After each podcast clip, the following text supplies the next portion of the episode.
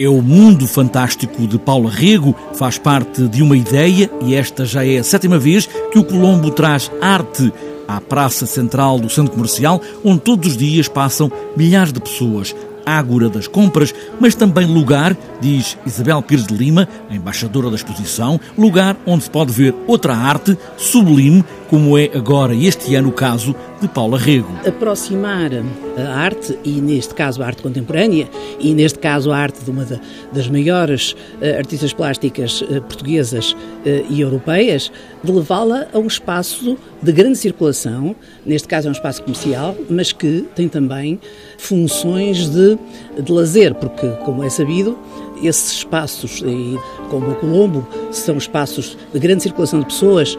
O Colombo recebe anualmente cerca de 25 milhões de pessoas, portanto, está a ver, são espaços realmente de grande circulação. As pessoas vão, evidentemente, para o espaço comercial, mas vão também em busca de algum lazer, alguma fruição, designadamente cinema e, outro, e, neste caso, outra forma de arte. Isabel Pires de Lima, embaixadora desta exposição de várias obras de Paulo Arrego no Colombo, acredita que este seja um momento de pôr a arte em locais onde aparentemente não deveria estar. Muito pelo contrário, apesar dos preconceitos que alguns possam ter. Há muitos preconceitos e um deles é exatamente esse que está a fazer alusão. Provavelmente haverá pessoas que se escandalizarão. Mas eu acho, acho até bom que isso aconteça. Se escandalizarem, não vejo, não, vejo que. E a arte da Paula Rego é muito isso. É uma arte que nos obriga.